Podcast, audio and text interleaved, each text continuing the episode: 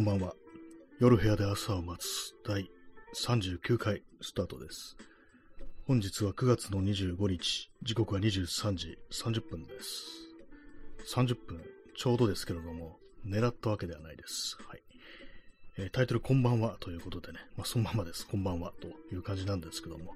毎日夜やってますからね、おはようございますとかそういうこと言った記憶がない気がします。この放送初期の頃は、あの、収録だったんで、収録の時はね、なんか急に朝起きて喋るってことやってたような気がするんですけども、その時にね、こう、おはようございますだとか、あとはまあ、こんにちはだとか、そういうことを言ったことがあるかもしれないです。はい。えーというわけで、えー9月の25日といえば、ね、まあ、特に何もないんですけども、はい。えー早速、アイスコーヒーを飲みます。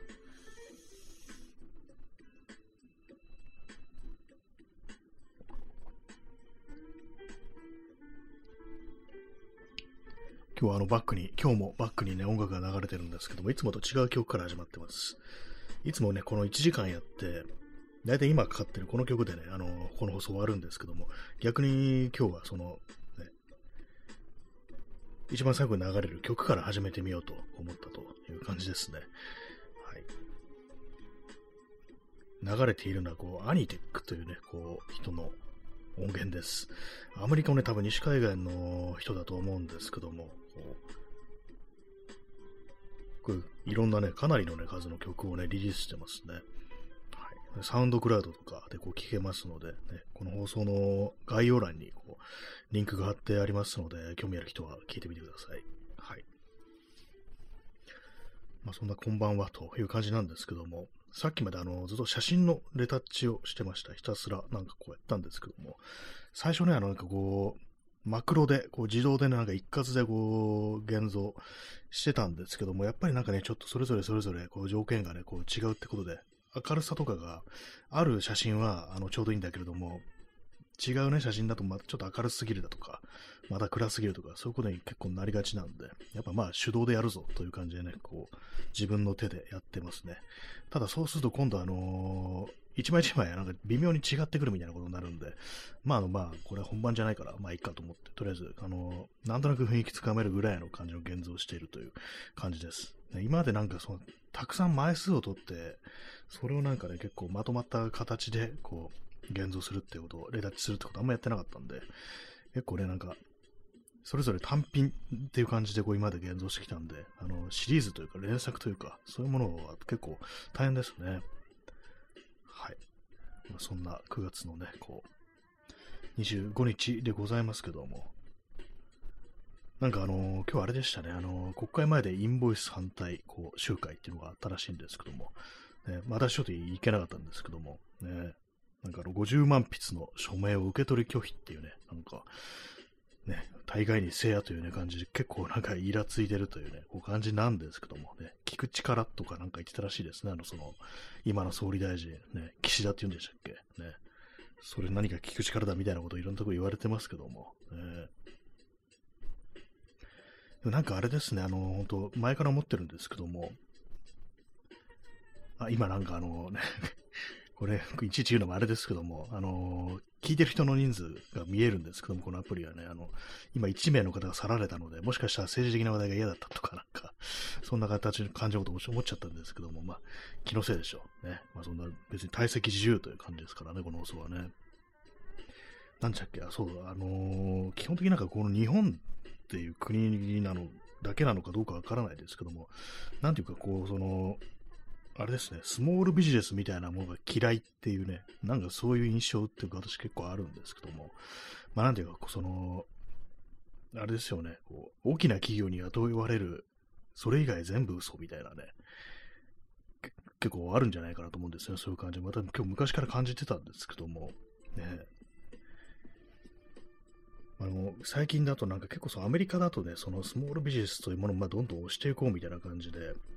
まあ、ちょっと前に見たニュースなんかバイデンがなんかこうその辺のこといろいろね、かかこう、声高に言ってて、なんかね、こう、ななんちょっと忘れちゃったんですけど、具体的にどういう政策だとかそういうの忘れちゃやっちゃったんですけど、なんかいろいろね、なんかそんなことをこう言ってたりだとか、こうあるらしいんですけども、ね、翻ってこう、この日本という国、まあアメリカに似たところはありますけども、なんかその手のなんか小さな商売ってものを非常になんか意味嫌うみたいなところがあるのかなと思うんですけども、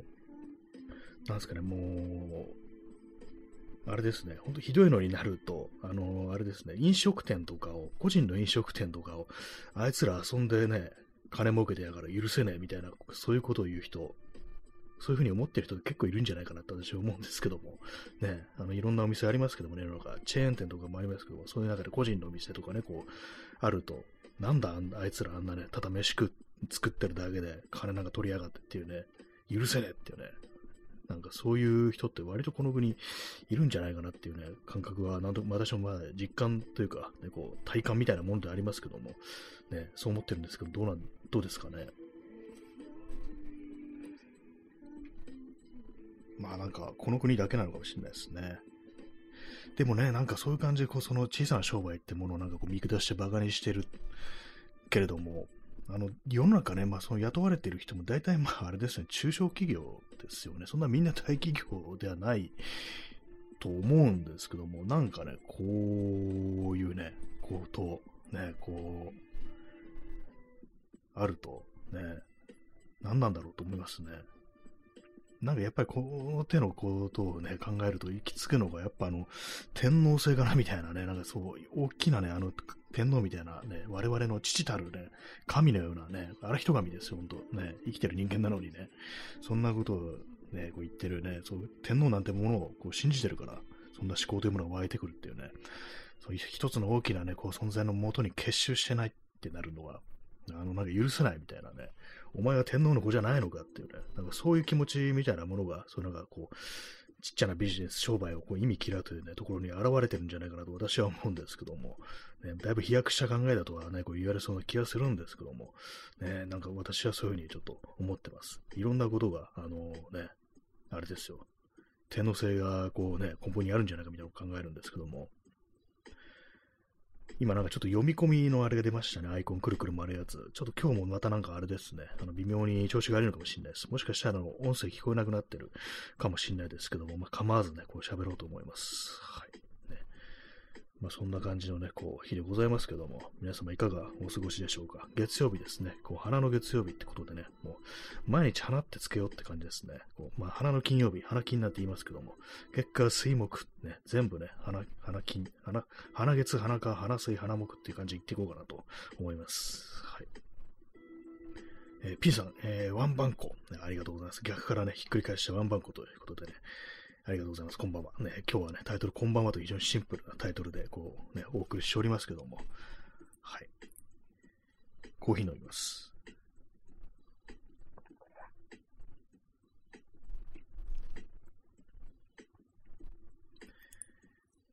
はい。あれですね、こう、あ、またなんかくるくるこう回ってますね。なんかね、ちょっと今日は調子悪そうですね。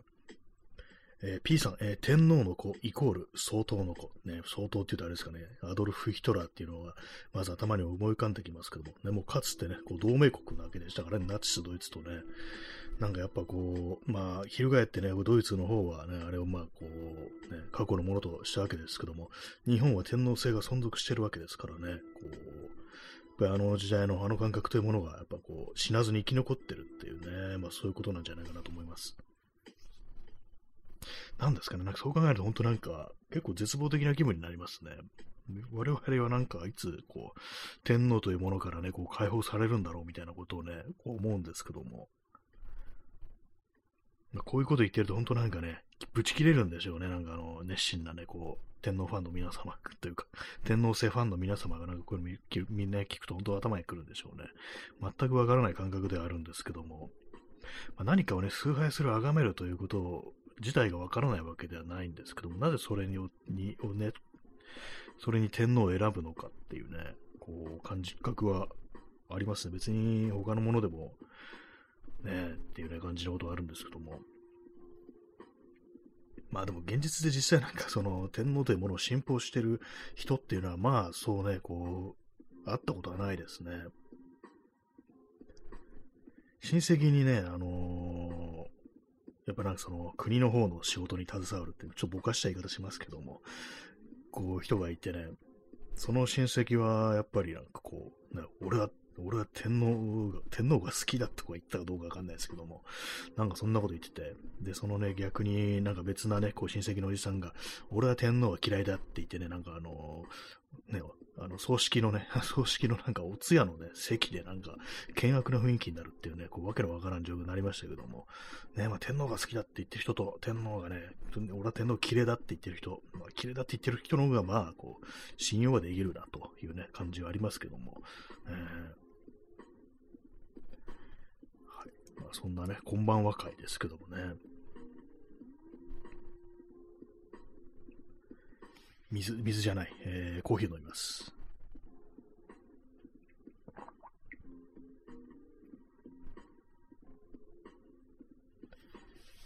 川添眠さん、えー、こんばんはのギフトいただきましてありがとうございます。三日月でしたね。ですね。今日はどうなんですかね月、月がどうなってるかわかんないですけども、ね、最近でもなんかあのー、あれですね、月が明るいようなこう気がしますね。昨日とかなんか割とこう、かなりね、光り輝いてたなという、そういう印象がこうあるんですけども、ね、全然月齢とかそういうものはあんまこう、把握してないで、把握せずに生きてるもんですから、ね、あんま空を見上げる夜、夜空を見上げることがあんまないですけども、ね、でもなんかこう、もうちょっとね、あの東京じゃなくて星がちゃんと見えるようなところだったら、結構ね、あの楽しいのかもしれないですね。そういう知識とかをね、こう天文の知識とかをね、こう仕入れるのってね。時刻は23時41分ですね。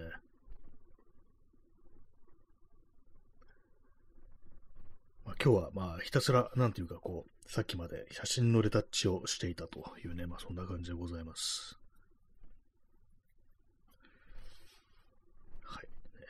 なんかあんまこう、ね、ネタがなくなってきましたちょっとなんか政治的な話題に触れると、ね、あの、ちょっとまとまらないうちになんか喋るとね、わけのわかんないこと言ってしまいそうなんで、もう少しなんかこう、頭の中整理して喋るなっていう感じですけども、でもね、なんかこういうね、こうとを考えると、本当なんかこう、暗淡たる気分にこうなってきてね、嫌ななんかね、今日気持ちになりますよね、本当にね。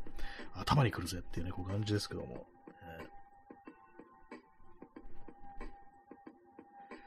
まあ、あのいろいろね、こう悪い時代ではこうあるんですけども、悪いは悪いで、まあ、これまでの人間の歴史というものを振り返ってみると、やっぱりなんかサイクルで、まあ、そ繰り返してきたと思うんですよ。ずっと悪いわけではないというね、まあ、暗黒時代が永遠に続くわけではないとどうもね、その歴史を振り返ってみるに、そうらしいんですけども、なかなかね、こう自分の生きてる時代、これからの時代というものはそういう風になると、想像すると、かなりね、こうやられてしまいますね。結構まあ、憂鬱な気分になってくるってあるんですけども、まあね、まあ、その、ずっとこうじゃないと、こうね、こう考えながら、こう、生きていくにしてもなんか、まあ短期的にね、何かちょっとね、こう、成果というか、なんというかね、こう、もっといいことがないと、ね、まあ信じるものとかそういうものがないと、なかなか人間ね、こう、生きていくのが難しいような、なんていうふうにね、こう思います。よくなんかこれ、いろんな人がこう、言いますけども、ね、そんな希望なんかね、こう、ね、希望がどうとか、そんな甘っちょろいこと言うんじゃない、絶望が足りねえんだよとか、なんかね、中にはそういうこと言って、自分はなんかね、こう、ほんとこう、分かってるぜ、今のこの絶望的な世の中のね、本当のこう姿みたいなものがっていうのありますけども、直視するの辛いですからね、基本的にね。だからやっぱなんかちょっとないとっていうね、ことは私はこう、思うんですけども、ね。まあ、ひたすらでもなんか投げ、嘆き続けるっていうこうスタイルってものがなんか結構あったりしますけども、ね、まあなんか、実際はその通りだなとは思うものの、ちょっと辛くなってきますよね、ああいうのはね、なんかね。なんか嘆き芸とか言ってなんか揶揄されるなんてことありますけども、まあその揶揄の仕方もどうかとは思うんですけども、ねまあでもあんまな、なんていうかこうね、ひたすらなんかこう暗くなるようなことだけ言ってるっていうのも、ちょっとしんどいよなというふうにね、思います。はい。えー、23時44分ですね。9月の25日、もうすぐ9月終わってしまいますけども、皆様にとってこの9月どんなね、こう、月でしたでしょうか。ね。どんなも何もないですね、私はね。なんかバタバタして、割とあっという間に終わったなという感じですね。終わったなっていうか、まだ終わってないんですけども。ね、今日はあの涼しいと言っていいんでじゃないでしょうか。ね。朝ね、朝午前中はまあまあこう涼しかったなという感じなんですけども、日が照ってきてもまああれでしたね、あのそれなりにこう、ね、生きていける体温で体温じゃない、気温でしたね。まあ、私みたいなね、こう汗っかきはね、やっぱじんわりと朝は帰ったりするんですけどもね。え、本日、え、東京の天気は、曇り時々晴れ、え、28度でしたね、最高気温。最低気温19度、えー、結構下がりましたね。明日火曜日の、えーね、東京の最高気温は29度。で、最低気温が21度と、まあ、今日率少しだけ暖かいと、暖かいっていうか暑いっていうね、そんな日ですね。天気がいいですね、なんかね、秋っぽいなってちょっと思っちゃうんですけども、多分秋って28度じゃないですよね。28度夏の気温だと思うんですよね。だからまあ秋あるとすればね、秋があったとすればかつてのもっと低いんでしょうね。何度ぐらい秋なの ?20 度ちょいぐらいが秋かなと思うんですけども、なんかほんと感覚が狂ってきてますよね。28度はね、夏でしょっていうね、感じなんですけども、ね。えー、コーヒー飲みます。えー、P さん、えー、まだ半袖半ズボン。あ、そうですね。私も 半袖半ズボンです。完全にね。T シャツ短パンという感じなんですけども。ね、この間にそう、半ズボンでね、こう外を出て、あの、結構蚊にたかられたんですよ。でもなんかね、これ全然痒くなんなくって、あれどうしたんだろうと思ったら、あの、普通にあの、やっぱ痒くなってきましたね、なんかね。でもなんかあれなんですよね。結構刺されてるんですけども、両足4、5箇所ぐらいは刺されてるんですけども、あんま痒くないですね。これ昔なんかもっと若い頃だったらね、うわ、痒いってなってたと思うんですけども、やっぱ年取るとね、中年になるとなんかあんま痒くなくなるのかなみたいなね。一応まあなんか赤くね、あの蚊に刺された跡があるんですけども、ね、なんかこう、昔だったらもっとね、なんかこう、大変なことになったのが、もう全然そうじゃないですね。あとこれ私だけなのかなと思ってるんですけども、蚊に刺されたら、どれくらい経ってから痒くなってくるか。ね、これ私かなりね、時間差で来るんですけども、ね、6、7時間、もう下手した半日ぐらい経ってから痒くなってくるっていうね、そういう感じなんですよね。皮膚の反応が遅いんですよね。でもなんか人に聞いたら、ね、こう、すぐ、割とすぐね、痒くなるって言ってて、え、そうなの？みたいな感じ、ちょっとびっくりしたんですけども、どうでしょうか、皆様はね。私の本当なんかすごい時間経ってから痒くなってくるんですよね。だからもう刺されたばっかりの時はもう、まあ別に平気な顔してるっていうね、ところなんですけども、なんだ、体質なんですかね。私昔はもうすごい蚊に刺されるこう体質だったんですけども、そのまあ子供の頃からですね、子供の頃から、そのまあ、刺されて、結構時間経ってから痒くなるっていう、そんな感じだったんですよね。即座にってのはなったことないですね。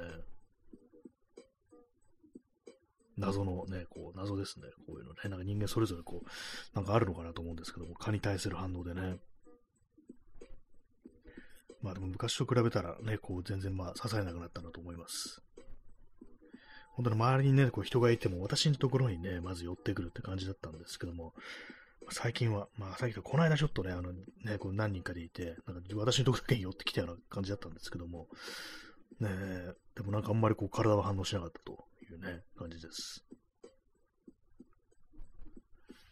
はい。半袖半ズボンです。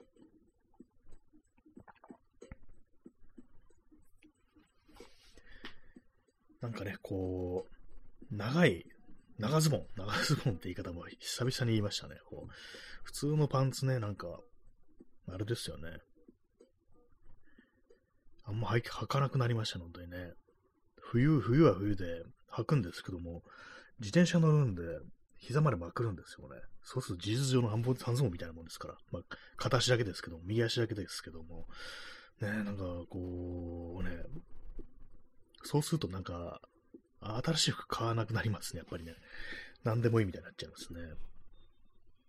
でもなんか今年はね、このからの季節に向けて、なんかちょっとなんか一着ぐらい服買ってもいいかな、なんていうね、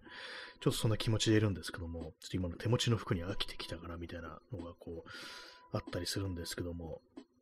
でもなんか全然それファッションみたいなものに興味がなくなって、ほんと機能でしかね、こう服を見なくなってしまいましたね。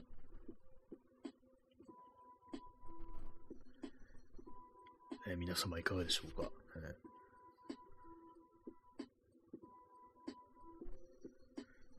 まあ、あのー、割と困るんですよね。なんか微妙な、この、この辺の時期、この辺でこれからやってくる時期、あの、本格的な冬に入る前の時期っていうのが、普通のね、冬服だとちょっと暑いぞっていう感じで、ね、なんかほんと微妙なんですよ。今までなんかね、この季節だとスイングトップとかジージャンをね、こう、この季節っていうか、今ね、ほんと、本格的な真冬の前は、なんかジージャンとかね、あのー、スイングトップとかを着てたんですけども、最近なんかそれでも暑くなってるような気がして、ね、なんかわけわかんなくなってますね、もはやね。えー、P さん、えー、ノームコアカ。ああ、ノームコアね、ありましたね、なんかね。私も具体的になんかあの、どういうものがノームコアだったのか、今ちょっと把握してないんですけども、でもなんかわかりますね。最終的にそういうところに行くっていうね。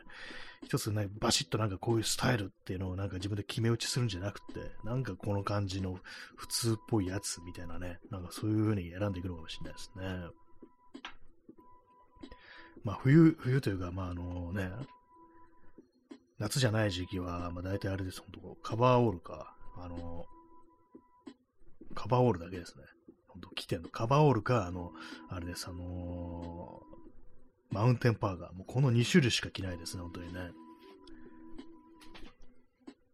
よっぽどね、寒い時は、そのカーハートのジャケットをね、まあこれもカバーオールですけども、裏地ブランケットのカバーオールを着るんですけども、そうじゃない時は、あのー、マウンテンパーカーですね。シエラデザインズのマウンテンパーカーを着て、マウンテンパーカーの中にさらにパーカーを着るって感じで寒さにこう対処しているところがあるんですけども、結構まあ、あの、まあ、かさばるというかなんかこう、ね、あの、厚着になるんでね、たまになんかもう少しハイテク素材のなんかね、こうインナーとかを買った方がいいのかなと思うんですけども、フリースとかね、なんかこう着た方が、こう、ね、いいのかなと思うんですけど、なんか子供新しく買う気がしないっていうね、そう、機能的な服、ね、機能的というか、なんていうか、そのハイテク素材ってなんかあんまこう買う気しなくって、やっぱコットンがいいやみたいなね、ところあるんですよね。それもあってなんかこうデニムだとか、ね、こうダック地のカバールだとか、そういうもの着がちなんですけども、やっぱり重いんですよね、あれね。私ただでさえこうバッグとか持ってて荷物重いのに、さらに服も、服の重さもあるってなると、結構しんどいんでね、まあ、今年は私、あの、バラ、ね、クロームインダストリーズのバラッチプロっていうね、バカでかいバッグを買ったんで、その分の重さを考えると、服をね、軽くした方がいいんじゃないかなと思いました。まあ、一番軽くした方がいいのはね、自分の体重なんですけども、ね、まあ、服、軽い服を買う、軽くて暖かい服を買うっていうね、それもありかなってちょっと思ったりしております。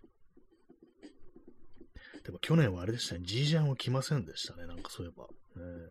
それぐらいなんか微妙ななんかこう、天候だったんでしょうね。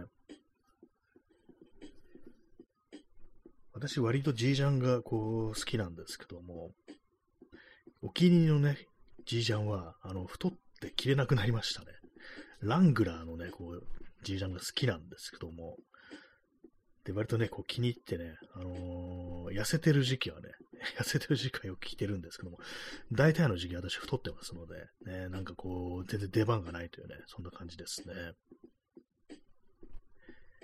だからなんかこう、今の体型でも合うような新しいやつ買った方がいいのかななんて、ちょっと思ったりしてます。だいぶ前に出た、あの、リーバイスの、あの、スケーター向けのラインみたいなのがあって、それあの、まあ、デニム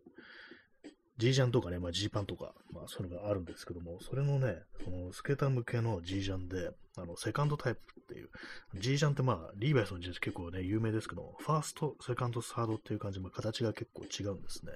その中のね、あのー、あれです、あの、セカンドっていうタイプ、あの、胸ポケットが2つね、両胸についてるってやつなんですけども、それをなんかね、こう、それのなんかスケーターラインみたいなやつがあって、ちょっとなんかね、気になってるんですけども、なんか私昔見かけた時ちょっと高かったんでね、買わなかったんですけども、ね、なんかもし古着でなんかのちょっと、あのね、値段、手に入りやすければちょっと欲しいななんて思ったりしますけど、まず買わないでしょうね。なんかね。まあ、G ジャンって丈短いですけども、そのね、あの、スケーターラインのやつはね、あの、結構丈長めなんですよ。で、なんかなんだったらストレッチとか入ってたかもしれないですね。まあ、ストレッチ入ってるとちょっと色落ちが微妙になるなんていうね、なんかそういうのね、G ジャン界、アメカジ界ではありますけども、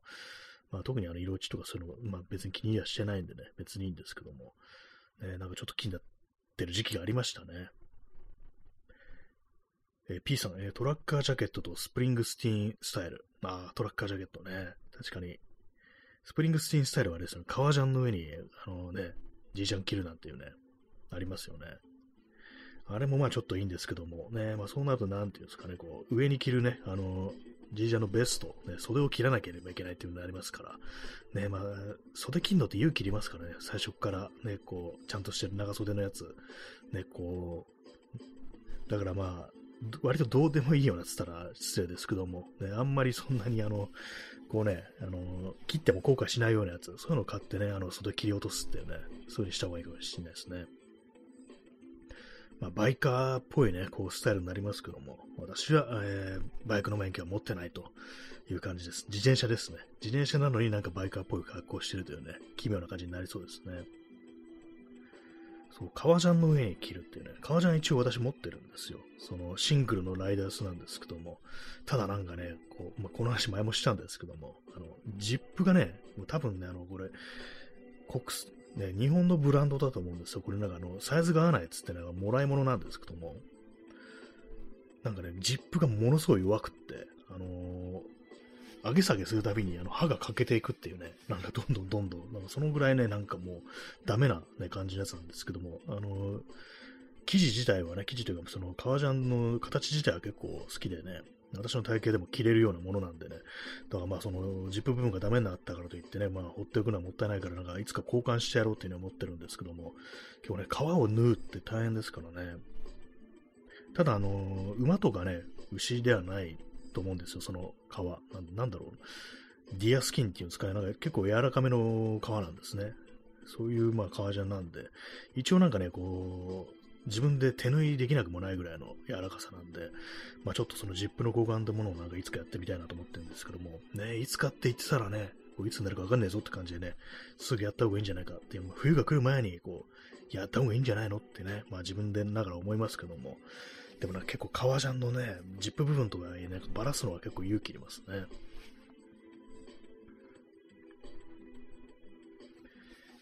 あれですかね、まあ、ちょっとあのー、バカでかい服をね、なんか着たいですね、割と。結構ね、自転車乗ってると、肩周りとかね、あのー、のハンドルを握るのに腕伸ばしますよね。肩周りがなんか窮屈だと結構しんどいんですよね。だからさっき言った革ジャンみたいのって、あのー、歩きの時しかね、こう、私着ないんですよ。あの、自転車乗ってる時だと本当なんか肩の分窮屈なんで。だからなんかその、自転車用の服みたいなもの欲しいですね。肩周り楽なやつ。ねなんでしょうか。ね、まあ、私が痩せれば済むことではあるんですけどもね。はい。じゃあちょっと延長しますかね。はい、延長しました。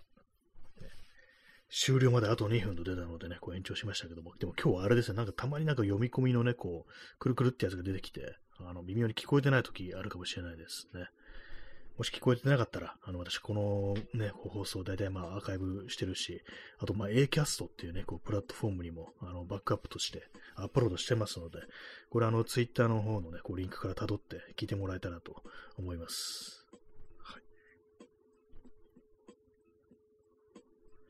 ラジオトーク、ね、たまに不具合が出るラジオトーク、ね、そういうところが可愛いよななんていうふうに思うんですけども、ね、皆様いかがでしょうか？聞いてる方からしたら鬱陶しいよって感じですけどもね、やってる方からしても鬱陶しいよと。いう、まあそういう感じでございます。はい。まあそんなこんばんはというね、こうタイトルで始めましたけれども、ね、夜しかやらない放送っていうね、ところなんですけども、最近でもなんか思うんですよね、こう、なんかね、こう、物をね、こう、物を買うときに、一体どうして買うのかみたいな、ね、私あんまこう、物を買わない人間なんですけども、ね、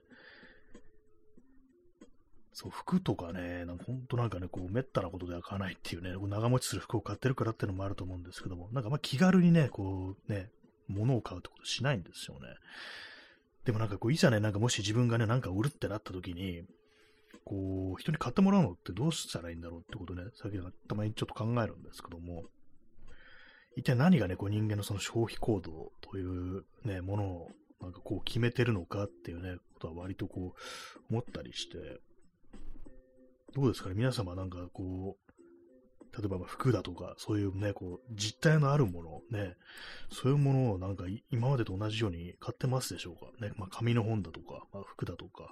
ね、まあ、音楽関係のね、こう、あれですよね、こう、なんていうんですかね、こう、フィジカルじゃない、フィジカルなんかありますよね、そういう方ね、なんか、実物ね、とにかく実体のあるもの、ね。みんななんかそういうの買わなくてデータで買ってて、ね、あとはまあその日々のね、なんかサね、毎月のサブスクリプションみたいな、こうサービスに使ってるそういうなんか人間のなんか消費のありようが、まあ普通になってるのかなと思うんですけども、まあ私はなんかね、こう、サブスク、今、あの、アマゾンプライムとか入ってますけども、やっぱなんか、つまんなくなるんですよね、なんかね、やっぱ。まあね、でも安いですしね、いろんなのありますけども、選択肢ってものはやっぱ限られてくるわけも、わけであって、やっぱなんかサブスク地獄みたいなのに陥るっていうね、やっぱその、今、月額で入ってんだから、まあ、見たりね、聞いたりしないと損だみたいな、そういう感じでね、なんかどうもこう日々過ごしてしまうってなったりして、あんまサブスク向きじゃない人間なんですけども、ま、そんな中でもし、ね、こう、実体のあるものにお金を使うってなったら、一体何がこう、それを左右するのかってことを思ったりするんですよね。まあ、ここからなんかあの結構お店的なものってのが重要なのかなっていうふうに思ったりして、単にね、そう、物が置いてあるだけじゃなくて、そこに行けば何かあるみたいな、そういう場所みたいなものがこう、ね、やっぱこう、必要なのかなと思うんですよね。まあ、これはあの、実際にね、実店舗があるとこじゃなくて、ネット上とかのね、こう、オンラインストアでも、ただただね、こう、商品が置いてあるよりは、そこ経由で何かがね、あったり、なんかコンテンツ他にいろいろあったりだとか、そこで、まあ、あのね、イベントがあるだとかね、まあそういうもの、そういうことがあった方が人間なんていうか、こう、立ち寄りやすいっていう場所になるのかなと思うんですけども、ね、なんていうんですかね、こう、まあ、そのオンライン上の居場所みたいなものってね、こう考えるになかなか難しいところでありますよね。まあ、こんな感じで私もなんかこうね、ラジオトークというものやってますけども、基本的にね、なんかこうね、人に向かって語りかけてるというね、ことですから。で、まああの、一種のまあ場所ではあると思うんですけども、ここをなんていうんですかね、もっとなんかこう大きくというか、なんていうか、もっと気軽な場所というか、なんていうか、ね、こう、にするにはどうしたらいいんだろうみたいなね、ことはたまに思ったりしますね。あと、まあ、ディスコードのね、こう、サーバーもあるんですけども、あれをね、なんかいかになんかね、こう、盛り上げればいいのかってことは私ちょっとわかんなくって。ねまあでもなんか難しいですよね。他のね、あの、サーバーとかね、覗いてみると、そんなにやっぱなんかね、もうものすごく盛り上がってる、常時なんかね、こう、誰かが発言してるっていう、そこまでのことはやっぱないですね、やっぱね。なんかね、難しいですよ、本当にね。人が集まらなくなったっていうね、なんかね。えー、P さん、えー、最終的には個人商店を開店したい。あ、いいですね。なんかそういうのね、個人商店ね。自分がお店やるってなったらどんなものを置いて、どのね、どの街にね、お店があってみたいなことを考えるのっても楽しいことではこう、ありますけども、ね、私はまあその辺のことは真剣に考えたことはこうないんですけども、ね、考えてみて面白いですね。どの街に、ね、私は何ですかね、街、ね、どの街がいいかなと思うんですけども、やっぱ人の来やすいところっていうのをね、まあ思うんですけども、でもまああの、ね、まあ、店を、ね、場所ですよね。場所を借りるとかなったら、やっぱりそういう、ね、こういう、ね、どこに、まあ、その構えられるのかっていうのは、物件っていうね、まあ、そういう、非常にね、なんかこう、あれですから、ね、こう、重要なあれがありますけども、なんですかね、私がもし、こう、お店をやるとなったら、どこに、こう、開きたいか、ね。なんですか、やっぱこう、中央線ですかね。なんかあまりにもなんか当たり前というか、ね、よくあるって感じかもしれないですけども、基本的に私は中央線線に割となんかこう友達がね、こう多いっていうのもこうあったりするんでね、まあなんていうかこう、その延長みたいなもんで、ね、あればいいのかなと思うんですけども、あと何ですかね、あと、新大久保とか、ね、新大久保なんかすごい流行ってるところでありますけども、なんかあの辺も私はなんかいいんじゃないかなと思います。まああれなんかね、まあそれこそあの、小さなお店というか、こういっぱいありますからね。あの、まあ、ハラルフードのお店っていうのは、あれは何ですかね、あのー、どういう、あのね、あの、資本というか、なんというか、どういう人がやってるのかよくわからないんですけども、ね、でもなんかこう、見る限りね、なんかこう、いい感じですからね、なんかああいうお店がある街に、こう自分のね、こう、個人商店なんてものがあったらなんていうね、なんかことを想像するとちょっと楽しくなるような気がしますね。新谷商店ってね、なんか食料品店みたいですね。名前を考えるのも面白いかもしれないですね。そうですパッと思いつくの、ね、なんか新大久保だとか、ね、こう、あれですね、こう、中央線沿線という感じなんですけども、ね、意外なところ、なんかないかなと思うんですけども、うん、他も思いつかないですね。やっぱりなんか、来てもらいやすいところっていうのがね、なかなか難しいですからね。あとはなんかあの、川の近くとかね、なんかそういうもの良さそうですね。P さん、えー、新谷重宝店、一気になんか やばくなりましたね、なんかね、こう、まあやり、やりたくはありますけども、やりたくはありますけど、というか自分自身ね、別にあの、そんな銃の免許とか持ってないですけどもね。でもなんか確実になんかあの、やばいのもね、こう来そうな感じしますけどもね、そうなるとね。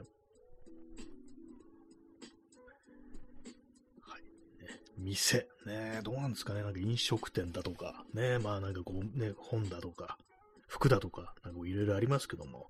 ね、やるとなったら何だろうね、何のお店なんだろうっていうね、何でもあるお店なのかなっていうね、どうなんですかね。パッとね、あの、私が思いつくような、なんかこう魅力的な個人、個人というか、そのまあチェーンとかじゃないお店ってなると、吉祥寺にあの100年っていう古本屋さんがこうあるんですけども、なんかああいう、あそこ、まあ私、あの、あんま買ったことないんですけども、って言ったら失礼ですけど、数回しかね、私買ったことないんですけども、そうですね。なんかいい感じのお店っていうとあれを思い出します。あとはなんかの、ね、あの、自転車屋さん、ね、私の好きなお店は、あの、中目黒かな、そこは、にあるギークガレージってね、お店が好きなんですけども、あともう一つ自転車屋さんで、あの、幡ヶ谷にある、ね、幡ヶ谷以外にもあるんですけども、あの、ブルーラグっていうね、こう自転車屋さん、ああいうお店は非常にこう魅力的に見えますね。そうですね、自転車屋さんってなんかね、割とその物が置いてあるとかじゃなくて、まあ、まあ、物が置いてあるんですけども、ね、なんかちょっとそれ以上の、なんかプラスアルファのものがあるような気がします。っていうのもなんかあの、完成車が置いてありますよね、お店って。で、なんかそういうのをちょっと眺めるっていうね、なんかちょっと自分がなんかどんな風にこう、自分のね、こう、愛車をね、なんかこう、組み上げたいかっていうのを参考にするためになんかちょっと眺めるっていうね、私なんかそのお店行くとやったりするんですけども、ね、まあ、買えよって感じですけども、ね。あれはなんか結構楽しい時間なような気がしますね。音楽がね、終わってしまったので、もう一回、あの、かけ直します。今日途中から、プレイリストの途中からかけましたからね。はいえー、ね、曲は、ね、アニテックで、ブロークファッションです。え、P さん、えー、パワードアーマーなどを扱う新谷キャッツガレージ。店員は皆ロカビリスタイル。あ、いいですね。これね、パワードアーマー。これもフォールアウトネタですね。パーマーをね、扱う店。いいですね。なんかああいうね、ごっついね、アーマーがなんか並んでる店。めちゃくちゃ見たいですけどもね。なんかロカビリスタイル。ね。こうあの中ではね、あの、バイクの代わりにパワーアーマーってものがあるっていうね。かなり面白いですけどもね、なんかそんな店だったらちょっと行ってみたいです、ほんと、ここ。ね、ファイヤーパターンのなんかね、実際あるんですよね、アトムキャッツガレージっていうのが、その、フォールアウト4っていう、まあ、あの、また一か説明すると、ね、あの、核戦争後のアメリカを舞台にした、えーね、RPG があるんですけども、その中にね、アトムキャッツガレージっていうね、こう、のがあって、こう、そこはあのパワーアーマーっていうね、まあ、要は人間がね、こう、元は軍事用なんですけども、身に、身にまとう、ね、こう、外骨格みたいなのがあるんですよね。まあ、それになんかね、こう、その、アトムキャッツガレージの連中はファイヤーパターンのね、ペイントをして、なんかね、こう、ワイワイやってるっていうね、こう、見た目悪そうだけどね、なんか結構みんないい人っていうね、なんかそういう意外な展開があるんですけども、ね、ああいうのいいですね。ガレージね、ガレージみたいなの、ね、車とかね、あの、バイク好きな人はガレージみたいなのに対する憧れ非常に強いと思うんですけども、ね、パワーアーマーのガレージなんかいいですね。まあ、自転車もある意味ガレージ的なものは関係あるかもしれないですけども、ね、そうですね、自転車屋さんが私にとっては結構魅力的なところだと思います。まあ、あとはあれ、中、ね、あの中古のカメラ屋さんとかもまあ、ね、こう、好きであるんですけども、でもなんかね、あの、自転車や、自転車カルチャーってなんていうか結構自由な感じがするんですよ。まあ、それもまあ、あの、スタイルみたいなものもこう、あると思うんですけども、私が乗ってるのは、あのあれですね、こう、ロードレーサーとかじゃなくてね、ギアがなんかこう、一足しかないね、あの、一時期なんかね、もう十数年前にあのピストとかやれて流行ったね、あの固定ギアの、まあ、競輪の自転車みたいなやつ、ああいうのが好きなんですけども、あのカルチャーが好きですね、私はね。なんか自由っていうのがこう、あるなと。どんな風にね、どんな乗り方をしてもいいしね、どんなパーツをつけてもいいっていう、そういうね、なんかこう、良さがね、カルチャーとしての良さがあるなと思ってるんですけども、なんか、ロードレーサーとかね、ああいうものはやっぱ速さとかね、軽さとかそういうものを追求していくとかがあるんで、私はなんかそういうのあんま別に興味ないんでね、なんかスペックというかなんというかね、ちょっと、ね、なんかそういうところに重き置くみたいな風になりそうなんで、その反面ね、あの、そのね、ピストと言われてるものは、ね、固定ギアと呼ばれてるね、こう、自転車は何やってもいいっていうね、まあ、そういうところは私は好きだなと思ってるんですけど、まあどうなんですか、今のね、こう、ご時世、ご時世というか、そのカルチャーってなんか今もあるんですかね？よくわかんないですけども、ね。えー、P さん、えー、パワーマーなら、排外主義の新大久保での増先導行動も一撃だぜってね、なんかそんなようなセリフあったような気がしますね、ソフォーラートの中でもね。こうね新大 新大久保でパワーマーって言ったらまずそうなりますよね。そういう連中と戦うことになりますよね、基本的にね。まあ今はなんかそれあんまないらしいですけども、ね、そう、右翼、極右団体がああいうところなんか嫌がらせしに来るなんていう時期がありましたから、ね、まあそんな時にそんなのがあればね、よかったですけども、ね。でもなんかね、ああいう連中がね、こうやってきて、こうね、めちゃくちゃやるなんていうところなんかこう、ね、あの、よく生き残ったな、新大久保っていうね、こう感じですね。今もなんかたくさんのこう人がいる感じでね、まあ、私そんなに行きはしないんですけども、まあ好きな街ですね、結構ね。あの、食べ物がね、美味しいです、ほんと。ね。私はなんかスパイスとか買うね、こうハラルフードのお店が結構いろいろあったりするんで、そこでまあ、ね、スパイス買うときはまずあの新大久保に行きますね。ビリヤニのお店だとかね、まあこうそういうのもいろいろあったりしてね、こう、非常にいい、好きなこう街です。あと楽器屋ですね、楽器屋。私、あの、一番最初に買ったね、エレキギターが、あの、新大久保のね、中古楽器屋さんだったんですよ。今でもね、なんかそこまで覗いたりするんですけども、えー、そうですね、そう、新大久保ってのはいろんなものがありますね。いろんな人がいるし、ね、いろんなね、こう人種、国の人がこういるし、ね、割と私は好きな。あそこ歩いてると割と気分がいいような気しますね。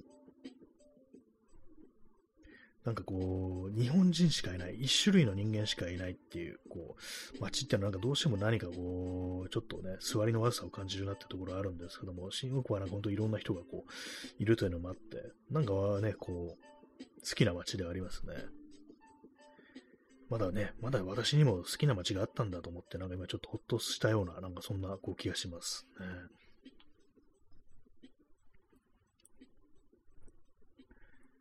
なんかあの前にね、あの去年のね、1月に、あの、その、新大久保のハラルフードのお店、あの、クミン、ね、あの、スパイスです。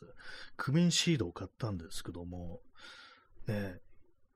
あれからね、1年ね、もう、今年、来年の1月に2年になっちゃいますけども、ね、経つんですけども、未だに使い切ってないっていうね、クミンね、なんか、一時期ね、からもうずっとなんか買い続けてたらちょっと飽きちゃって、ね、こう、今年ぐらいからちょっと飽きちゃってね、全然使わなくなったんですよね。たまにそういうことありますね、私ね。なんかいずっとなんか一種類のね、ものを買い続けて急に飽きるっていうね、ことがあるんですけども、割とね、なんかそう、食べ物とかで、なんかその手のやつ、ね、こう、スパイスだとか、あとなんか瓶に入ってるね、なんかこう、いろんなこうやつ、いろんなやつって雑ですけども、一時期ハラペーニョに凝ってる時期があって、なんかしょっちゅうね、ハラペーニョ買ってたんですよ。ね、それもなんかね、こう、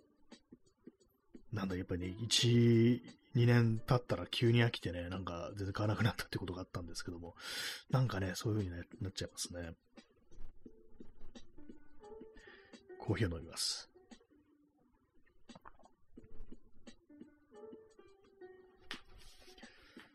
そうですね。まあでもなんか今いろんな街でありますよね。そのハラルフードのお店。あの、高円寺とかね、阿佐ヶ谷とか、そういうとこもね、なんかね、こう、通ってみるといろいろあったりするんですけども、やっぱなんか密集してる街ってなるとやっぱり新大久保だと思います。あそこね、本当に選択肢がなんか本当無限に出てくるっていう感じで。あとあれですね、あのベトナム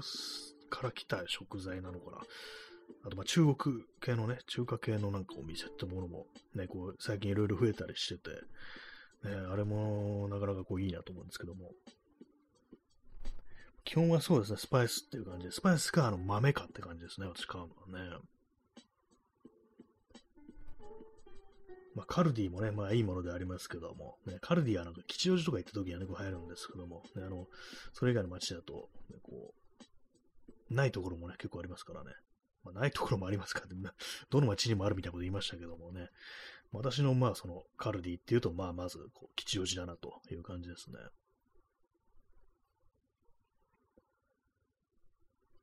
はい。いろんななんかね、お店ありますけども、なんかこう、外国からやってきた人が、こう、開いてるお店っていうものを見ると、なんていうんですかね、なんかこう、やっぱ、こう、他の国からね、こう日本という国にやってきて、で、まあそこでなんか足場みたいなのを築いて、でね、まあこう、まあわかんないですけども、ね、同じね、国からやってきた同胞たちとこう助け合って、こう、ね、こうその国で商売をやっていくっていうことを非常にまあなんかこう、すごいなっていうふうに思ったりして、反面なんていうんですかね、こう、まあ、初めからこの国に生まれて、ね、こう、生きている人間は、そういうふうになんかまとまることなく、なんかバラバラにね、なんかこう、お互い憎み合って、こう、憎み合ってるわけじゃないかもしれないですけども、なんかそういうね、こう、場所みたいなものを作れずにいるっていうね、なんかそう、歯がゆいような、なんていうか、そんな気持ちみたいなものがね、こう、湧いてくるところ、こう、あるんですけども、結構アメリカなんかだと、その、いわゆる、ね、こう、華僑と呼ばれてる人たちまあ、中国からやってきた人たちがいて、で、まあ、チャイナタウンみたいなものがあって、で、まあ、そういうところでは、あの、本当になんていうか、こう、英語を一切こう喋らずに、あのね、その、中国人社会というところでこう生きて仕事してるっていうね、で、年を取っていくっていう人が結構いるらしく、それもなかなかすごいと思いますよね。こう異国の地にあるね、こう自分のこう生まれた国の、なんていうか、コミュニティみたいなところで、まあ、言葉が喋れなくても生きていけるようになってるっていう、まあ、そういうなんかシステムみたいなものがあるっていうね、それはなんかすごいなというふうに思うんですけども。で、まあなんか今なんか自分で見てきたようなこと言ってますけども、あの、これはあの人のね、あの、その外国に住んでる人のね、こう話なんですけども、ね、なんかすごいと思いますね、ああいうのはね。まあ海外の日本人コミュニティみたいなのどうなってるんでしょうかあんまないんですかね、やっぱりね。まあ中国がね、こう、中国人社会が結構まあかなりその強固にね、こう、やる風になってるのかも、かなと思うらしい、思うんですけども、ね。そう、一切なんか本当になんかに英語喋れない人がいて、で、まあこっちがなんかね、ここはアジア人だと、日本人なんだけど、なんか当然のごとく中国語喋れるで話しかけてきたりしてで、で、まあね、こう、返す、英語で返すと全然わからんみたいなことがあったりして、なんかちょっと面から時あるなんていうね、なんかそんなこと言ってる方がいたんですけども、なんかすごいですよね。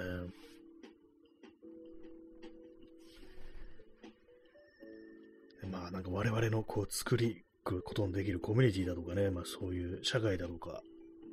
絆だとか、そういうのね、何なんですかね、ほんとこう、そういうなんか小さなこうつながりみたいなものをなんか割と憎む、そんななんか国民性があるんじゃないかと思います。まあ、なんていうか、自分とちょっとでも異質なものはやっぱこう跳ねのけるっていうね、そういう感じになってしまってるなと思うんですけども、なんか本当にこう、そういうのがね、あの、それこそあの、関東大震災の時のね、まあ、朝鮮人虐殺みたいなことを招くのかなと、まあ、思ったりするんですけども、えー、未だにああいうことをなんかこう正当化する人間が、こう、この国には結構なボリュームでいるっていうね、なんかこういうふうにこう批判ね、こうすると、ね、なんか被害者みたいにね、なんか、お前らはね、こうね、こう、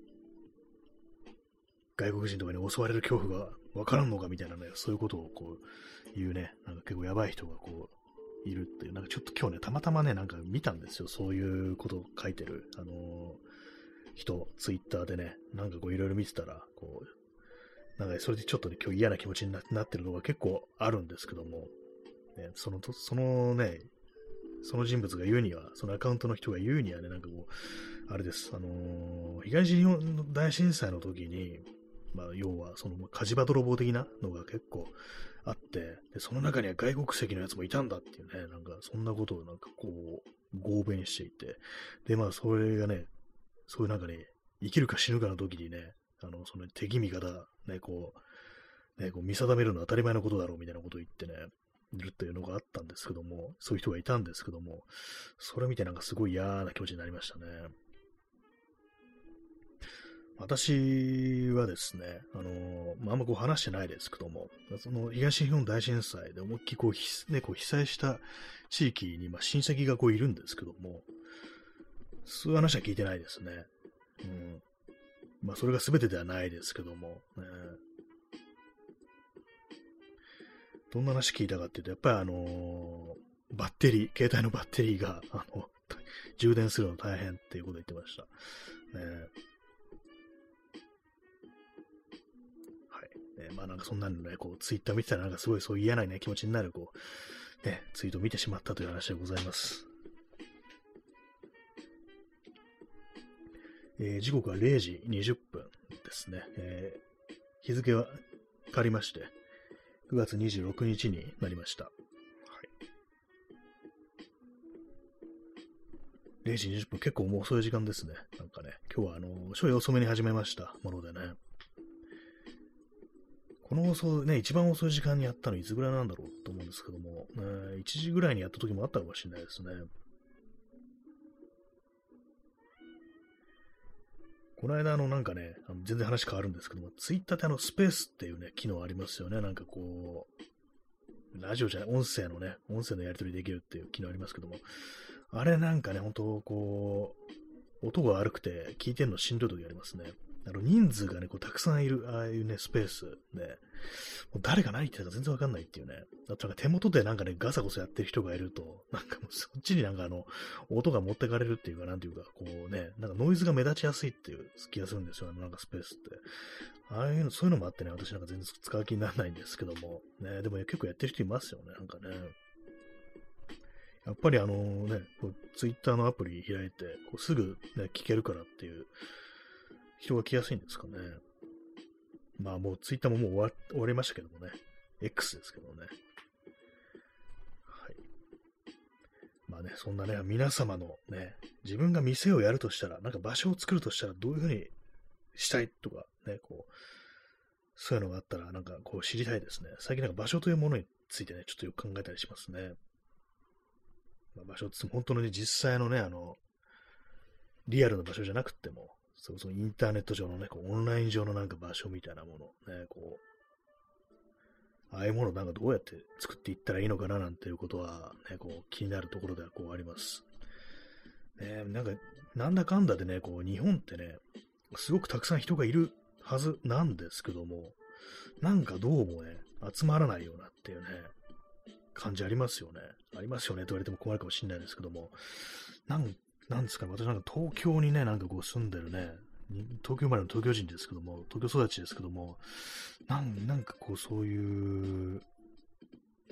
にぎわいみたいなものっていうか、ね、あんまこう、その生まれてきてあんま感じたことがないっていうのがあるんですよね。まあ、その地方の人人からしたらね、地方出身の方からすれば、なんかこう全然いや、東京なんかものすごいたくさん人いて、いろんなことができるじゃないかっていうふうに思われるかと思うんですけど、どうもね、私みたいなね、こう、東京生まれのその辺の感覚がちょっとよくわかんなくってね、だからなんかそんなにあの、知り合いとかね、友達も多いわけではないし、必ずね、いろんなところで顔出しますっていうね、そういうのがこう、あるかと言われると、まあ、全然こうないんですよね。なんかまあ人いなくね？みたいなことを思うんですけども、ね割と錆び出てるよね、東京ってことをなんかね、ちょっと思っちゃったりするんですが、まあ、これはまあ間違ってるのか何なんだかわからないですけども、まあ、ただ、あの、世界的に見たらなんか結構衰退してんのかななんてことはちょっと思っちゃったりしますね。他の国とかに比べたらっていうね。どうなんでしょうか。ねまあ、あの、わかんないです、本当こう。ね、いかに我々はね、こう、繋がっていけばいいのかっていうね、そんなこと思うんですけども、ね、まあそんな中においてね、まあそういう小さなね、こう、場っていうのは一種のまあスモールビジネスと言ってもいいわけなんですけども、まあどうもこの日本人というものは、そういうものをなんかこう憎むという気持ちが結構あるんじゃないかなというね、話を今日ね、最初の方でしましたけども、ね、まあどうすればいいんですかね、これね。そのわけのわからねえやつのわけのわからねえイベントに行くぐらいだったら、ネットフリックスでなんかね、適当にこう映画見て、ね、こう、ね、やってればいいっていうね。そんな個人単位のつながりなんかね、マッチングアプリでね、なんかいろんな人と知り合って、それでまあ、あの、高慢してればいいんだっていうね、そんな風になっちゃうかもしれないですね。高慢ってって感じですけども、なんかあれですね、本当にね、あの、この間ね、このやつかもう、昨日とか、おととかだと思うんですけども、なんかあの、灘、灘高校でしたっけ？あの、有名な関西ののね、非常に名門とされてる高校があって、まあ、そこのね、あの、その在校生たちに、どっかの大学生かな、ちょっとまあ2、3歳ね、上ですよね、その子たちにしたら、高校生からしたら、が、なんかあの、まあ、性的同意について、なんかこういろいろこう教えるっていう、なんかそういうまあ授業があったということがあって、で、まあそれをね、なんかこうツイッター上では、もういい年のおじさんが、なんかね、なんだ、ね、こう、ね、もうふふにゃちゃんがみたいなことを言ってね、そんな言い方今すんのかって感じですけど、おじさんたちですからね、こう、そんなね、ふぬけのね、あの、女にわざわざね、同意と取ってどうのこうのとかね、なんかそんな、ね、こう、腰抜けだみたいな、そういうことを言ってるね、おじさんたちがね、なんかこう結構いてね、非常に見苦しいというか、何なのこれみたいなことを結構思ったんですけども、考えてみるとね、今みたいにね、なんかこう、ふっとしたタイミングでなんか急に高慢とか言う、私、ね、なんかこう、そっちのおじさん側だよなと思ってしまうんで、こう、今一度なんか考え直してね、あんまそういうこと言わん言わないようにした方がいいぞってことは、ちょっと思ったりしてね、反省することしきりかどうかというと、まあそうでもないですけども、ね、まああんまそう、えぐい下ネタっていうのはやめた方がいいなっていうようなことはちょっと思ったりします。ね。そう、若い人のにね、なんかそんなことを聞かせるのは良くないなってね、ちょっと思いましたね、なんかね。あいつら反面教師だなと思いました。その変なね、こう、灘高生とかに変な絡み方してる中年、中高年ね、見てね、嫌な気持ちになりましたね。そう、昨日なんかそのね、あの、写真談義みたいのをしてる若い人たちのこうやりとりを聞いて、なんかこう結構距離を感じたみたいなね、こう話をしたんですけども、なんかあれもなんかちょっと嫌味だったかなみたいなね、なんかちょっと、ね、良くない言い方したかななんていうね、こう、ちょっと思ったりもしたんですけども、あれですね、こう、割と良くないこと言ってるのかもしれないですね、この、そのね、なんか、急に、急に反省するなって感じですけども、まあ、あれですね、そうそうね、年、ね、年齢が若いからどうだこうだとかね、こうそんなこと触れるなよという感じでございますね。ちょっとよくわかんなくなってますね。割と自分のことをね、我が身を振り返って、なんかあれ良くなかったなって思うことが結構この放送ありますので、ね、あともうだいぶ前の放送でありますけども、なんかあの、私あの、ちょっと冗談というかジョークとしてね、出したなんかね、こう単語であの、突撃一番っていうのがあったんですよ。突撃一番っていうのはあの、避妊具です。コンドームですよね。昔のね、こう戦中とか、その前に使われてたね、こう、避妊具ですけども、その名前をね、こう出したことがあったんですけども、考えてみたら、ね、ああいうのを使われた、こう、ああいうね、その言葉知った背景にあの、従軍 EF っていうね、まあそういう問題がこう、あったと思うんで、なんか、ああいう感じで、なんかちょっとしたあのね、おふざけとか、ね、こう、に、あの、言葉を出すのは良くなかったなと、あの、終わってから思いました。ね。はい。なんか、しどろもどろな感じになってますね。よくわかんないですけどね。はいね、0時ね、こう、27分という感じでね、あ、P さん、えー、聞け、聞け、成長せいってね、三島、三島由紀夫出てきましたけどもね、お前ら聞け、聞けってね、こう男一匹が命をかけて訴えてるんだぞっていうね、まあそんな感じでね、こう、なってますけどもね、とこう、ね、良くないことはね、ちょっとね、言わないようにしたいですね。ね。まあなんかこう、そういうね、いろんな場みたいなものにね、ついてこう考えることが最近よくあると、ね、ことでした。ね、まあ自分でもなんかいくつかこうやってますけどね、このラジオトークだってそうですしね、こう、ディスコードのサーバーもそうですけども、なかなかね、なんか面白い感じでこう発展させていくのって結構まあむずいななんていうふうに思ってるというね、まあそんな話でございました。ね。というわけで、ね、本日もそろそろお別れの時間がね、こう、近づいてまいりましたけれども、ね、こんな花の月曜日ということでね、いかがでしたでしょうか？ね、全部花にしていくぞという感じでやっておりますけども、ね、まあ、涼しくなってきましたけれども、なんかあさってからね、なんかちょっと、明日か？あさってか？なんかわかんないですけど、またちょっとなんか暑くなるみたいなね、こう、感じらしいですね。嫌になっちゃいますね、なんかね。まあ、寒くなったら寒くなったらね、気持ちが暗くなるというのはあるかもしれないですけども、ちょっとね、なんかこう、体が疲れますからね、暑いのはね。そんなわけで、本日もご清聴ありがとうございました。それでは、さようなら。おやすみなさい。